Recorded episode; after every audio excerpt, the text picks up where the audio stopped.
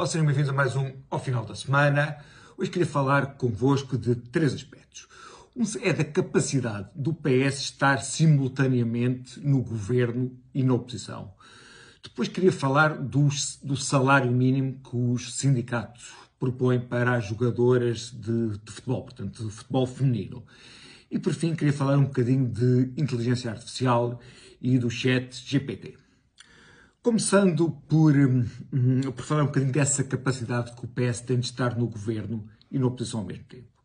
Pois bem, desde 95 até agora nós fomos basicamente governados pelo PS. Ou seja, tivemos ali três anos de Durão Barroso Santana Lopes e tivemos quatro anos em que fomos governados comemorando de entendimento da Troika, em que o Primeiro-Ministro foi Passos Coelho, mas basicamente o programa de governo era um programa de governo que tinha sido assinado pelo PSD, pelo PS e pela Troika de um país que o PS tinha deixado falido.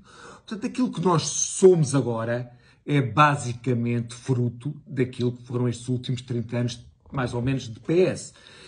E é esse nível que nos devemos confrontar. Pois bem, quando foi o incêndio agora do, da moraria, Augusto Santos Silva fez um tweet a dizer que todos merecem ter uma habitação digna e mais ou menos que as nossas consciências devem ficar revoltas com isso.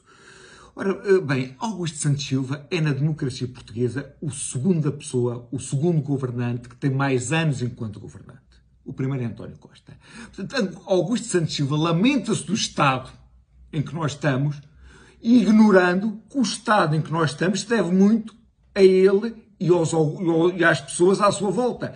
Quer dizer, o, Augusto Santos Silva, quando vê o problema, não vê que ele é parte do problema. Houve também um quase andótico, que é a senhora da Ministra do Trabalho, queixa-se da falta de habitação e diz que devíamos ir ocupar a ponte 25 de Abril e acampar lá em protesto contra a falta de habitação. Portanto, uma pessoa que está no governo protesta contra aqui os 30 anos de socialismo e deste governo, agora, dos últimos sete anos, nos levaram daquela capacidade de sermos oposição a nós, a nós próprios. No tempo de António Guterres, uma vez os, os agricultores estavam a fazer uma manifestação do, no Terreiro do Passo e o ministro uh, uh, desceu e foi-se manifestar com eles. Portanto, essa capacidade esquizofrénica que o Partido Socialista tem, e, que os portugueses, e que os portugueses uh, papam bem, porque quer dizer, o Partido Socialista conseguiu vencer, uh, vender a mensagem que uh, existia a Troika porque existia uma pessoa chamada Passos Coelho e as pessoas comeram, portanto, o, o, o Partido Socialista tem essa capacidade de fazer a coisa e de se lamentar dela ao mesmo tempo. Depois que, queria-vos falar como segundo tema do, hum, dos sindicatos eh, pedem como salário mínimo para as jogadoras de futebol 2.280 euros. Pois bem, nós em Portugal especialmente gostamos muito de pensamento mágico. Ou seja, se eu disser assim, todas as jogadoras de futebol vão hum, ganhar pelo menos 2.280 euros, isso vai acontecer. Imagine o que é que irá acontecer se uma lei dessas fosse para a frente. Ou seja, o futebol feminino é um desporto que atrai muito pouca gente.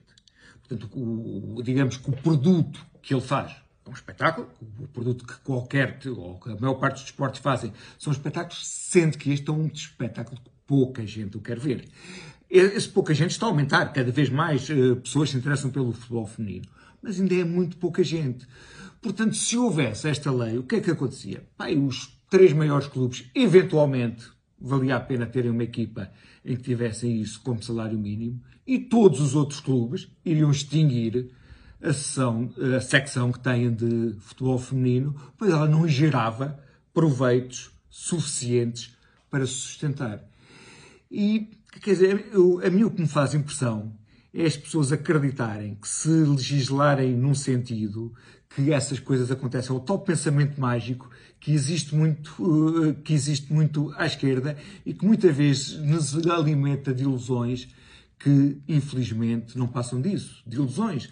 Quer dizer, eu acho que se pode fazer uma lei a dizer que um batista, no mínimo, tem que ganhar 15 mil euros por mês, mas se eu pensar nisso mais a sério, vejo que não serei beneficiado com isso, não é?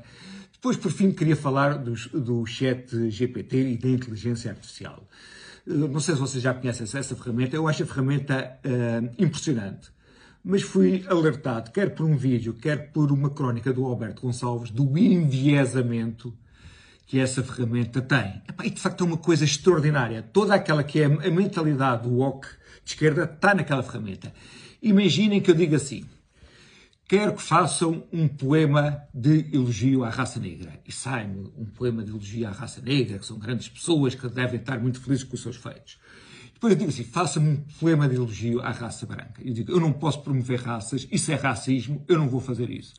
Imaginem que, eh, que eu digo, faça-me um elogio a Salazar, como, como eu fiz. Não, Salazar é um ditador, eu não vou fazer isso. Depois peço, faça-me um elogio a Fidel Castro. Ele libertou a América Latina, é uma luz no... Portanto, grande parte daquele pensamento de esquerda woke, eh, possivelmente eh, grande parte do, do, centro de investigação estará na Califórnia, portanto, essa, esse, esse, esse ambiente revela-se completamente no site. E o que é que eu tenho medo? Tenho medo que as pessoas vejam aquilo como a realidade. Que as pessoas vejam o que diz o, o, site como, digamos, um Deus ex-máquina, está aqui. Portanto, se eu consigo ver algum enviesamento na Wikipédia, é que eu consigo ver esse enviesamento elevado à quinta potência. Portanto, querem-nos vender um mundo que eu acho que não é o mundo que exatamente corresponde à realidade. É isto que eu tinha para falar convosco. Cá nos vemos para a semana. Até lá.